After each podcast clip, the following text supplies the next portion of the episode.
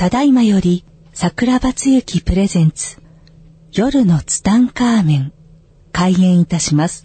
なお、この番組はアホになってください。笑ってください。大爆笑してください。アホと素直と行動力が世界を救う。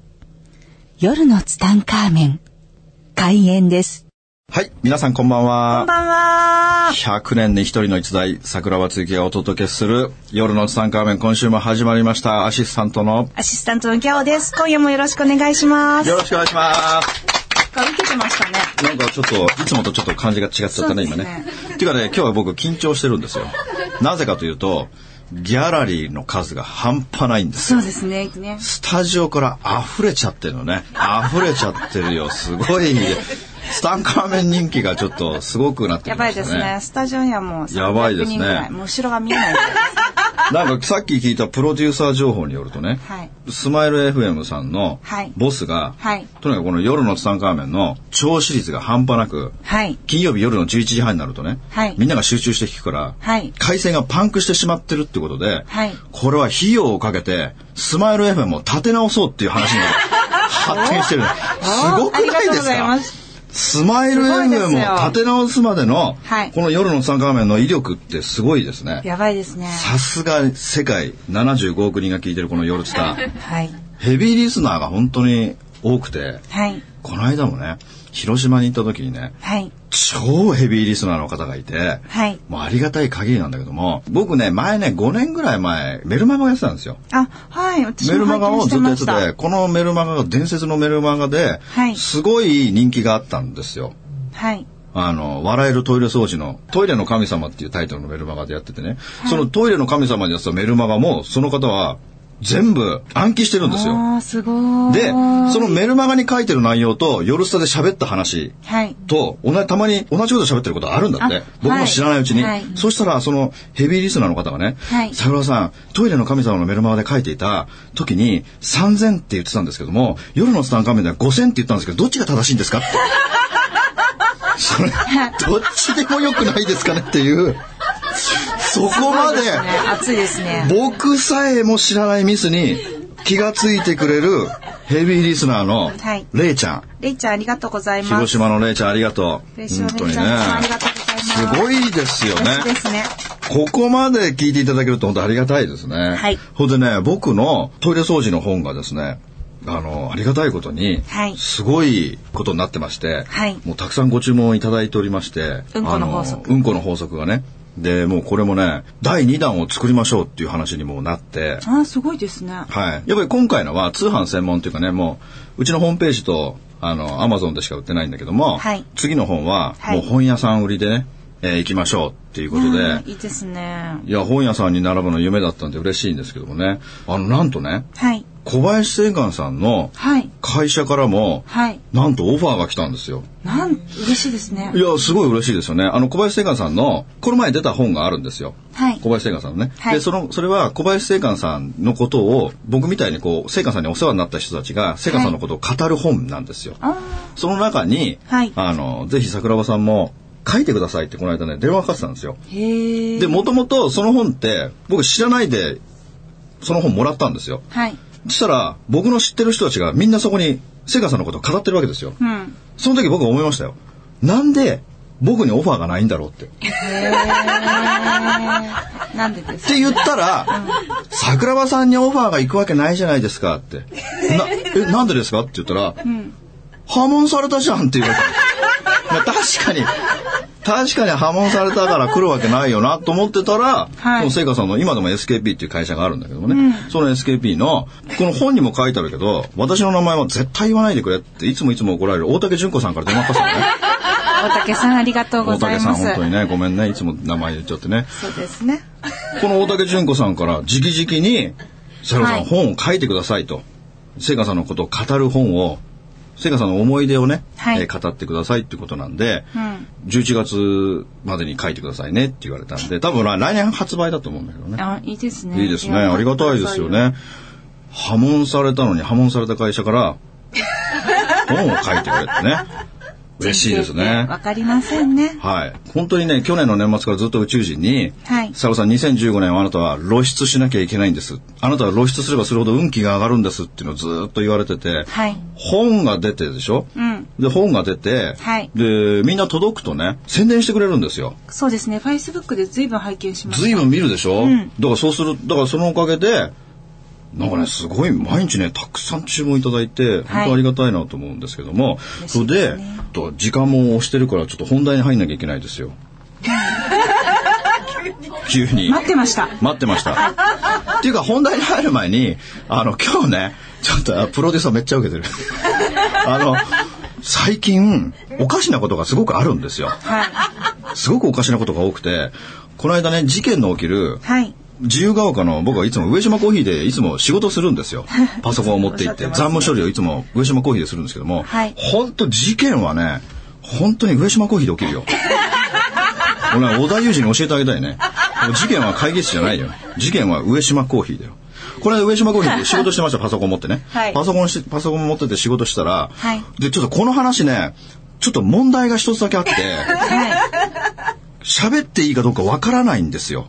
い。喋っていいか。なぜかという。と、僕の隣に座った、はいり知らない、もう見たことも聞いたことも寝たこともないリーさんというおばちゃんがいるんですけど、このリーさんがはい。自分の体と自分のお父さんの健康面に関するはい愚痴をずーっと言ってるんですよ。D さん？リーさんが、んリーさんが目の前に座ったヒロミさんっていう人にね、はい。ヒロミさん聞いてよって言って、ずーっとか愚痴をずーっと言ってるの？ひろみさん。ヒロミさんってずーっと愚痴を言ってんだけども、はい。そのリーさんが自分の体のこととお父さんの体のことを言うんだけど、これ、はい決して笑ってはいけないような深刻な問題なんだよ。はい。だからこれ別に笑いたくて言うんじゃなくて、はい。僕としてはこんなことがあっていいのかっていう、はい。なんていうのかな？アンチテーゼ。アンチテーゼはい。っていうか、この話しちゃいけない。でも別に笑い話にしたいわけじゃないんですよ、僕。本笑い題に入っても構わないですよ。あいいですか？ただほら、この75億人も聞いてるからさ、同じ症状の、同じ病気の方がいらっしゃった時に、僕は別に笑い話にしたいんじゃないんだよっていうことをアピールしたいわけですよ。あなるほどやっぱ傷つく人もいるじゃないですか。うん。だから、傷つかないでねっていう、一応、念を押してから喋りたいなっていうね。はい。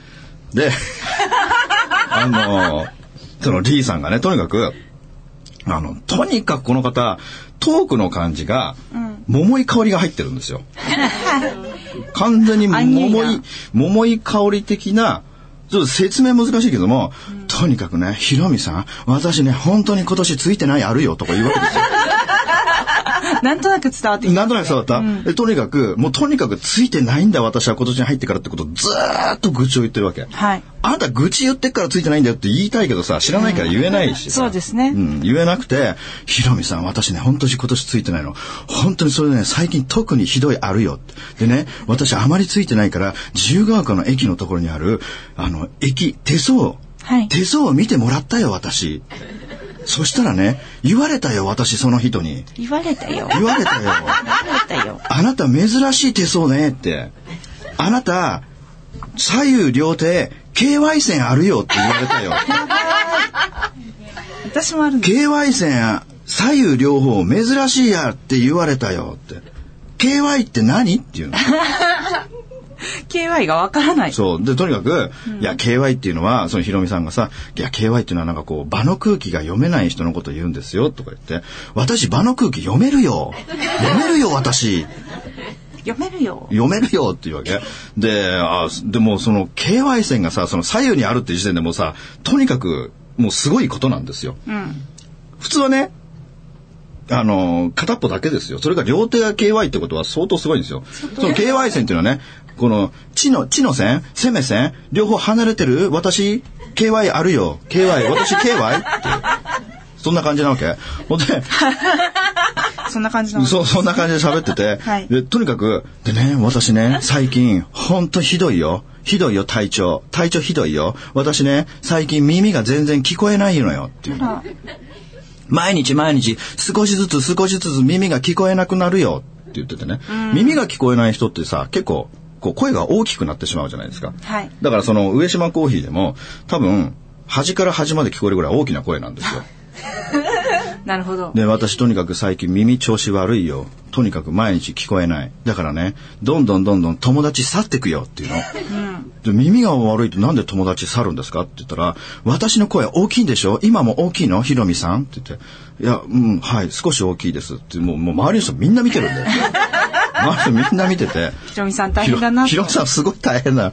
ほんで、あの、とにかくね、私、本当友達も去ったしね、男も去ったよっていうね。耳聞こえないから、本当ついてない。ほ耳聞こえないから私、仕事ね、ネットショッピング始めるよっていうわけ。俺あんまりトークが営業職してたんだって。だけど、もう耳が聞こえなくなってきたから、営業ができないから、なんかこう、ネットショッピングって、ネットショッピングだとほら、自分でやってたら、転売するんだね、きっとね。で、それを食べていくんだって。でね、私最近ね、本当にね、あの、これ見て、ひろみさん、これ見て見てって言って、ブレスレットしてるわけ。で、あれね、多分ね、神社仏閣行くと、あるんだよ。ギャオ知ってるかな？真ん中に一個だけ大きな丸が入っててね。はいそこね、万華鏡みたいになってんの。はい。万華鏡みたいになってる中見ると、あの、お釈迦様とかねああ、。知ってる。知ってる、うんブッダとか入ってて、こう見えるっていうのがあるんだよ。はい。知ってます？皆さん。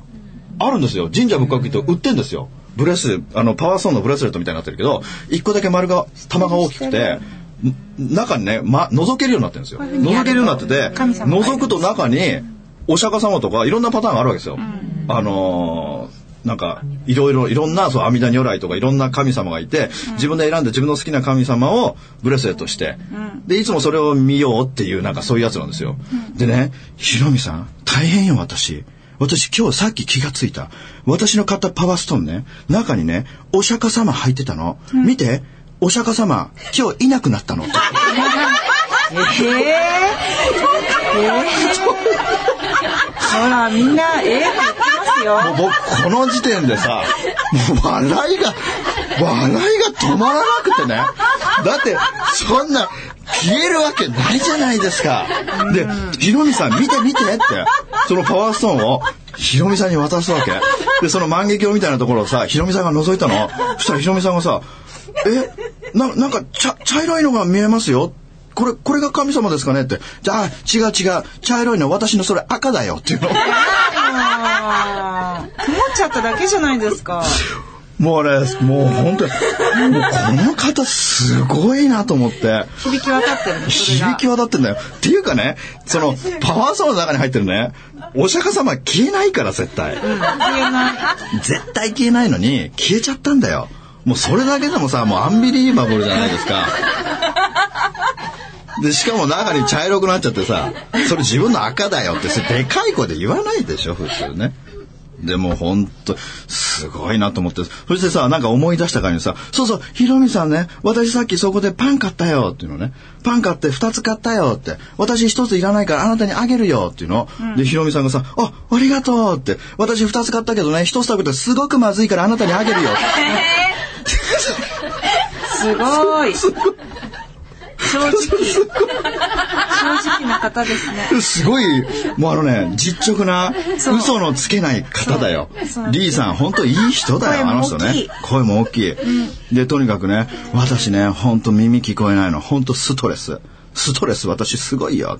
でもね、一番かわいそうなのは、私のお父さんだよっていうね。お父さん？お父さん。うんとにかくね。そ、それ、その方言うの忘れてたけど、なんかね、めっちゃっていう言葉をすごく使うの。うん。私のお父さんめっちゃかわいそうだよって言うんだけど、そのめっちゃが、後で聞く何言ってるのかよくわかんなかったけど、よく聞いたら、めっちゃっていうのはね、無調って聞くんだ。無調。無調。無調。無調かわいそうだよ。あれ、でも中国人はこのベロの巻き方とかいろいろ難しいんだろうね、発音がね。発音がねこれ日本人がさ、この R の発音ができないみたいにさ、無調。無調かわいそうだよ。無調ってなんかカラムーチョかよみたいなさ。ムーチョムーチョってさ。で、でね、で、とにかく私のお父さんだよ。私のお父さん、本当かわいそう。お私のお父さんね、すごいプライド高い人なの。そのプライ、お父さんすごいプライド高いの。な、桃井香りっぽい、今。ですほんと桃井かおりみたいな。桃井かおりが中国人になったみたいな感じね。でとにかく、お父さんがすごくかわいそうな病気になってしまって、はいで、その、で、お父さんプライド高いからその病気をずっとね、隠してたんだって。だけど、リーさんは、ある日それを知ってしまうんだよ。うん。で、それをすごくリーさんは、嘆いてるんだよ。かわいそう。私のお父さんかわいそう、かわいそうって。で、ひろみさんが、え、お父さんかわいそうってどうなさったんですかって。私のお父さんね、本当にプライド高いからね、ずっと隠してたよ。隠してたけど私気がついたよ。うん。え、どうしたんですか？私のお父さん、肛門だよ、肛門。肛門が、肛門が。こもうね、もうね、上島コーヒーで肛門を連呼したのは多分リーさんね、上島コーヒー世界にチェーン店あるけど多分肛門連呼したのはリーさんだけだね。そうですね。なかなかいないですね。私のお父さん、肛門。肛門だよ、肛門。え？肛門がどうなさったんですか？私のお父さんね、もう人工肛門。辛い。大変これはかわいい。もうリーさんかわいそうだなと思って。だけどもうね、僕の説明下手くそだけども、とにかくその上島コーヒーは、もうそのリーさん劇場になってて、もうだからヒロミさんがもうずっと赤面してたよね。もうかわいそうだったなって、本当に上島コーヒーっていうのはね、本当に事件が起きるよね。もう上島コーヒーのあの事件率半端ないよね。面白い。あとね、あのー本当にね、はい。上島コーヒー、あそこの上島コーヒーね、多分ね、新陳代謝がものすごい激しいんだよ。アルバイトの。あ、はい。アルバイト多分なかなか定着しないんだな。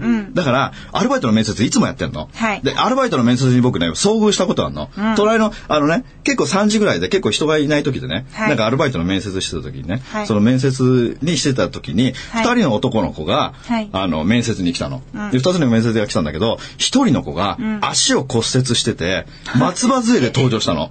もう最初からそれなんもうです。最初っていうか、足骨折してて面接来るなよって話でしょ、だって、あれでしょ？カフェのバイトでカフェのバイトで。カフェのバイトで足骨折したらできないじゃん。でできない。きないでしょ？できないよできないよ。それがさ、面接してる最中に、もうそのさ、面接官もさ、びっくりするわけ。あれ？足どうなさったんですか？って。はい。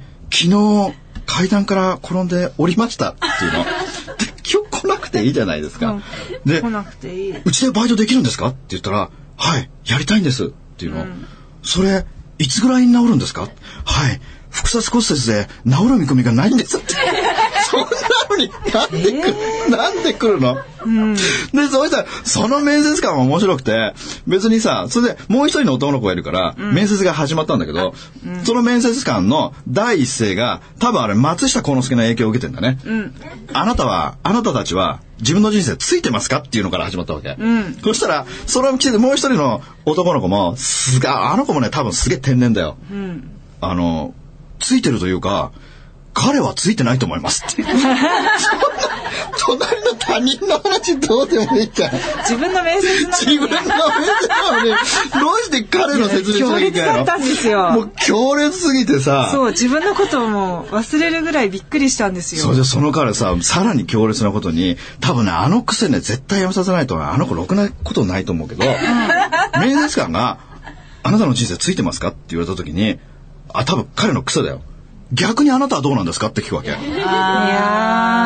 これ、ダメだよね。ーうん、私だったら採用しもう。二人ともあれ、採用されてないでしたね。っていう。どうでもいい話ですよ、これ、本当にちょっと本題に入りましょう。本題に入りましょう、本題にね。あの、本題に入る。今回本題に入りたかったのは、はい。あのー僕の友達がね、お好み焼き屋をやりたいっていう男の子が、はい。うん男の子がいてね。はい。で、その子からこう、どうしたらそのお好み焼きをね、えーうまくこう軌道に乗せることができるのかっていうことでものすごく悩んでるんだよね。はい。で、まあ彼は、まあお好み焼き屋で今2ヶ月ぐらいバイトをしてるっていうことなんでね。もう働いてるそうそう、もう働いてるので、もう奥さんもいて、はいもう奥さんがね、今妊娠5ヶ月ぐらいなんでねで、その一番大事な時じゃないですか。うんだからもう彼は一生懸命こう、頑張らなきゃいけないんだよね。はいで、こっから、えーもう来年に向けてね、もう絶対来年に、そのお好み焼きをオープンしますと。はい。で、そのためには、こう、どうしたらいいですかっていう、こう、質問があった時にね、やっぱり自分の商売っていうのは何でもそうだけども、はい商売っていうのはさ、夢を売るっていうのが商売だからさ、んなんぼお客さんにこう、夢を提供できるかっていう部分で、はいやっぱりお好み焼きっていう飲食業ではあるけども、やっぱり僕はそのビジョンを誰のために何のためにそれをやっていくのかっていう部分がものすごい大事だと思うんだよね。そうですね。やっぱり、その、僕も前もさ、あの、あれは多分一郎の時の話かな。やっぱりこう、夢、お好み焼きをやりたいんだっていう夢があった時に、はい。やっぱり、その成功するためにはどうしたらいいかっていう考え方がすでにもう間違ってるわけなのね。やっぱり、お好み焼きが成功して、繁盛してる自分から、富士山を登る時にさ、下から上を見るんじゃなくて、富士山を登り切った頂上から下を見下ろして、自分はどうやってここまで来たのかなっていうふうに考え方にしないと絶対ダメなわけよ。はい。だから、そのお好み焼きをやってて、もう想像しなきゃいけないのは、とにかくもうその店が大繁盛してるわけですよ。はいその大繁盛していて、はい思い描けなきゃいけないんだよね、その夢っていうのは。ものすごい強い、えー思いというかね、はい。えー成功してるイメージっていうのを、はい。ありありとバーチャルではあるけども、本当にリアルのような世界に思い描け描けないと、その夢ってのは絶対に叶わないから、とにかく彼がやらなければいけないのは、はい。もちろんその味の勉強とかももちろんそれは一番大事だけれども、ね。そう、技術的な、もう美味しいものを出すっていうのはね、もう大前提だから、はい。それよりもやっぱり、その、もうオープンしてる。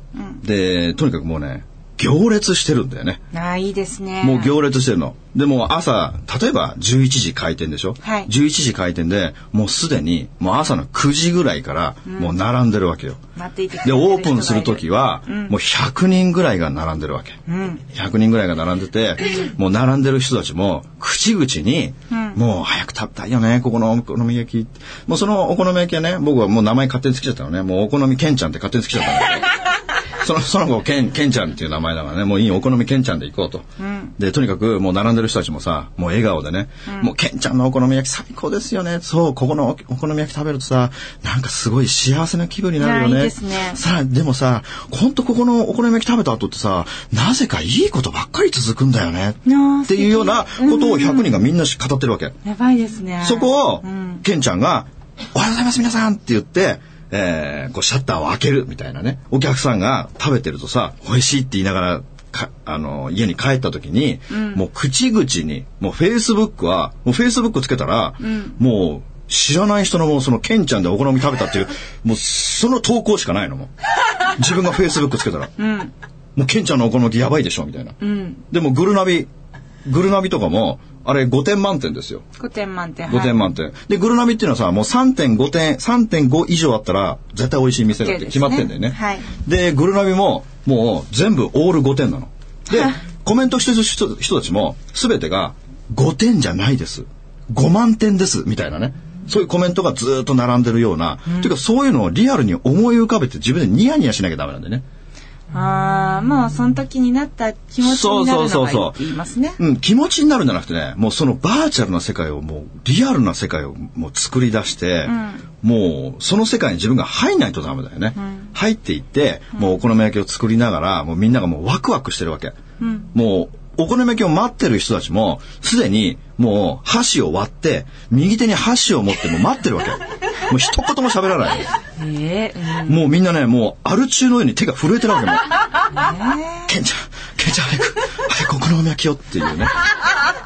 感じでお好み焼きを待ってて、もう着いた瞬間みんながカニを食べるように一言も喋らないの。カニを食べるようにわかんないです。いやカニ食べるとき、む、誰も喋らない夢中だってこと？夢中。もう、ケンちゃんのお好み焼きは、夢中にさせるのよ、人を。人を夢中にさせて、もうとにかくこんな美味しいお好み焼きないよねって言いながらもう、みんながもう、うん。幸せいっぱい。で、家に帰った家に帰ったで、ねえねえ、しケンちゃんのお好み焼きってすごい美味しいからあなた食べ行きなさいよって言って、口々に広まっていって、んで、食べたことない人たちもまた並ぶわけ。うん。で、なんか知らないけど、このケンちゃんのお好み焼き食べると、すごい幸せになるって言うから、来たんです、みたいな人ばっかりな。うん。でも、テレビの取材とかもすごいですよ。いいですね。いいですよ。でも、あのー雑誌もね、お好みケンちゃんっていう雑誌ができちゃうんだよ。月刊ケンちゃんとかさ。もうそれぐらいでも世界にチェーン展開していこうとかね、そういうどっかの企業が来て、あのー一緒にやりませんか？そう、一緒にやりませんか？って、ニューヨークに出店しませんか？みたいなね。で、ニューヨークに行くときに、そのチケットがさ、なんかファーストクラスのチケットなわけ。で、奥さんの分もあってね。で、彼はさ、すごい嘆いてるわけ。今まで自分は奥さんに対して、何一つ、あの、いいことしてやれなかった。楽しいことしてやれなかった。だから、ここからは、僕は奥さん子供のために絶対に頑張るんですって約束してくれたわけ。だから、その奥さんと子供のためにもね、あの、そのニューヨークの行きのファーストクラスのチケットとかさ、そのファーストクラスに乗ってるところを想像してさ、もうそんなんだけでワクワクしてくるじゃない？いいですね。これやっぱりね、引き寄せっていうのはワクワクが基本だから、どれだけその夢に向かってワクワクできるのかっていう部分なんでね。だからそれを逆算していくわけだよね。そこに行くためには、そうなるためにはっていうので、逆算していかないと、夢は叶わないんだよね。だから彼もきっとね、これから一生懸命頑張っていくと思うので、このお好みケンちゃんね、僕はすごい楽しみにしてるんだよね。いいですね。多分ね、本当に絶対成功してほしいんだよね。だからそれは彼がどれだけワクワクしながら、お客さんのために、誰のために何のために、もうな、すべてそうだよね。この誰のために何のためにそれをやりたいのか。やっぱ自我の欲求を満たすため、もちろんそれでもいいですよ。それお金持ちになりたいとかね。はいそれ高級車に乗りたい、贅沢したい。まあそれでももちろんいいですけども、やっぱり僕は根本には誰のために何のために。やっぱ自分のために一生懸命頑張る人もそれはそれでいるけども、はいやっぱりね、最終的にはね、自分のために頑張る人っていうのは、最後絶対逃げるんだよね。やっぱりね、スポーツ選手でもそうだけども、やっぱり、すある程度のところまで才能があったらいけるけども、はい。そっから先っていうのは、誰のために何のためにって、この部分がしっかりしてない人っていうのは、絶対にダメなんだよね。だから彼の場合は、これから生まれてくる赤ちゃんのため、奥さんのため、辛いことがあった時に、彼らのことを思い出せば絶対に頑張れるんだよ。僕は巨人の星世代だからさ、巨人の星の中にサモン豊作っていうのがいるんだよ。サモン豊作。サモン豊作っていうね、あの、バッター、バッターがいるんだけども、はい彼はものすごく貧乏なわけ。で、もう自分の弟妹がさ、なんかもう50人ぐらいいるわけ。多いですね。すごいもう大家族なわけ。今だったら特集されるぐらいなね。そうですねそうそうそう。もうビッグダディとこじゃないんだよ、もう。ビッグサーモンだからさ。で、その、ビッグサモン。で、その、サモン豊作は、その、星ヒューマンのライバルとして、太陽ホエールズに入るわけですよ。はい。太陽の選手だったんです太陽の選手なんだけども、そこでいつも頑張るときは、バッターボックス入るときは、必ず弟、妹の美味しいご飯を食べさせてることを想像しながらバッターボックス入るんだよね。へえ。だから人のためにしか人間は頑張れないんだよ。深いですね。深いんだよ。巨人の星深いんだよ。深いね。バイカルコより深いんだよ。巨人の星は。だからケンちゃんもはい。辛いこと悲しいことあった時ね、いろはん、なことありますもんね。奥さん子供のことを思いながら頑張るんだよ。そうすると人間は持ってる力以上のものを発揮できる。だから誰のために何のためにそれをやるのか。お客さん喜ばすためでもいいし、奥さん子供のためでもいい、自分のお母さんに迷惑かけてたお母さんのことを思いながらでもいいから、とにかくここから辛いこと悲しいこと理不尽なことが一生懸命あのやってもあるんだよ必ず、はい。あるけども、はい。そんな時に自分のためだったら絶対逃げ出す。けれども、彼らのことを思いながらやれば絶対に頑張れるし夢も叶えられるし、僕は彼は絶対成功するって思ってるから、あのまたねオープンした時にはまたこのねツタンカーメンでね、えー応援したいなっていうね。紹介したいですね。はい。はい。ありがとうございます。はい。じゃあ、今日はここら辺で。あ、もう終わりですね。そうですねはい。ではまた来週会いましょう。はい。ありがとうございました。ありがとうございます。この番組の提供は、自由が丘パワーストーン天然石、アメリの提供でお送りしました。スマイル FM はたくさんの夢を乗せて走り続けています人と人をつなぎ地域と地域を結びながら全ての人に心をお伝えしたいそして何よりもあなたの笑顔が大好きなラジオでありたい。76.7MHz スマイル FM